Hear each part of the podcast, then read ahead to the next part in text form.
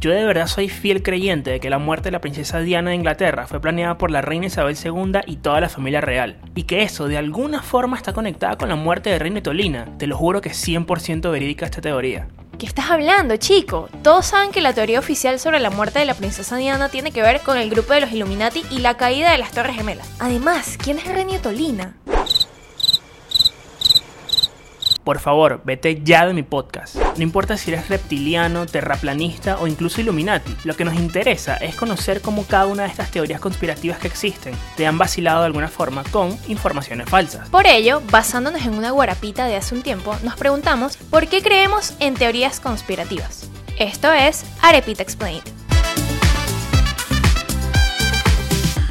Si revisamos los archivos del más allá de este Budare, nos encontramos con las bases teóricas de lo que es una teoría conspirativa y cómo se forma. Se usan para referirse a ciertas teorías alternativas a las oficiales que explican un acontecimiento o una cadena de acontecimientos, de importancia política, social, económica, religiosa o histórica, por medio de la acción secreta de grupos poderosos. Ok, entiendo. ¿Y cómo se forman?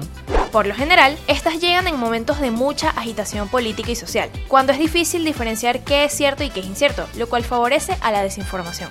De igual forma, sigo creyendo que la pirámide y el ojo del billete de un dólar estadounidense están asociados a la organización de los Illuminati. Lamento decepcionarte, pero para aclarar, la pirámide y el ojo están asociados a la masonería. El año se refiere a la Declaración de Independencia estadounidense y el Novus Ordo Seclorum significa el inicio de una nueva era. Bueno, no sé cuánta cantidad de TikToks he visto, pero ahora mi percepción acerca de las teorías sobre las vacunas me han puesto en duda. ¿Y si soy un experimento para las grandes corporaciones? Te lo tengo. Con respecto a las teorías que existen para la vacuna para el COVID-19, el doctor Alejandro Castro nos lo deja muy claro. Las vacunas contra COVID-19 produjesen algún efecto muy malo y en el mundo somos menos de 9 mil millones de personas, pues básicamente se ha administrado más de una por cada persona. El 50% de la humanidad se ha puesto al menos dos dosis. De todas las personas que viven en el mundo, la mitad tenemos al menos dos dosis de vacuna contra el COVID-19 si algo más lo sucediese, definitivamente ya nos hubiésemos dado cuenta. Entonces hay que ser muy inocente para sospechar o para creer que podríamos esconder eh, efectos adversos en más de la mitad de la población que se haya puesto ya dos dosis de esta vacuna. Entiendo la lógica. ¿Y cómo hago para no caer en todo eso?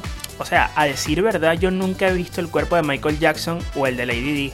Samuel, no habías nacido. Todos estos cuestionamientos surgen por la falta de información con respecto a un acontecimiento. Pero quien puede responderte mejor esa pregunta es el periodista cultural Simón Villamizar. Pero es que las teorías conspirativas mm, se nacen, se reproducen y llegan a distintas personas precisamente por el desconocimiento, por mm, la ignorancia, por la falta de información. Obviamente caen en un terreno fértil pero sobre todo en gente que no recurre a los medios más, más, eh, más importantes.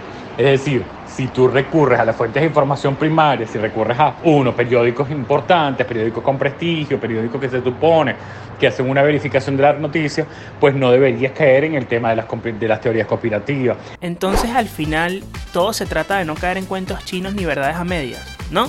Exactamente. Puedes defender tu punto de vista siempre y cuando estés informado sobre los hechos. Igual, por las dudas, Adrián González, director de Cazadores de Fake News, te ayuda en ese proceso de debate. Sobre lo del nuevo orden mundial, es algo que, que nosotros vimos que estaban consumiendo mucho en Estados Unidos hace varios años. Y eso es algo que, que bueno, terminó permeando en algunas personas en Venezuela, inclusive en, pueblos muy remotos que tú dices, ¿cómo es posible que esta teoría de conspiración gringa haya llegado allá? ¿no? Hay que, y hay que explicarles el origen. Hay que explicarle que muchas de esas teorías de conspiración comenzaron a, difundirse de forma coordinada por comunidades eh, que creen este tipo de información en Estados Unidos, donde había actividad que no era, no era espontánea, Gracias. Ahora me siento un ignorante por creer en cosas como los reptilianos, el Pizzagate y el futuro de la Vinotinto. A ver, no hay que sentir culpa porque nadie está exento de caer en una teoría de conspiración. Al final, son una respuesta en medio de la incertidumbre. Es cuestión de preguntarte, mm, ¿por qué creo en esto? Esta creencia proviene de la desconfianza en las instituciones, en una propaganda, en un prejuicio.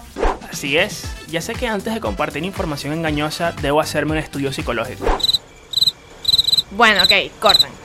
Gracias por escucharnos. Te invitamos a opinar y a compartir este audio, a leer nuestros últimos boletines para entender lo que ocurre en Venezuela y el mundo, suscribiéndote gratis en www.soyarepita.com o siguiéndonos en nuestras redes sociales como arroba soyarepita. Esto fue Arepita Explained. Gracias a Simón Villamizar, Adrián González y Alejandro Crespo por su aporte para la realización de este episodio. Voces y guion, Vanessa Alfonso y Samuel Bastardo. Dirección, Leonel Hernández. Diseño, Vanessa Alfonso. Montaje, Samuel Bastardo.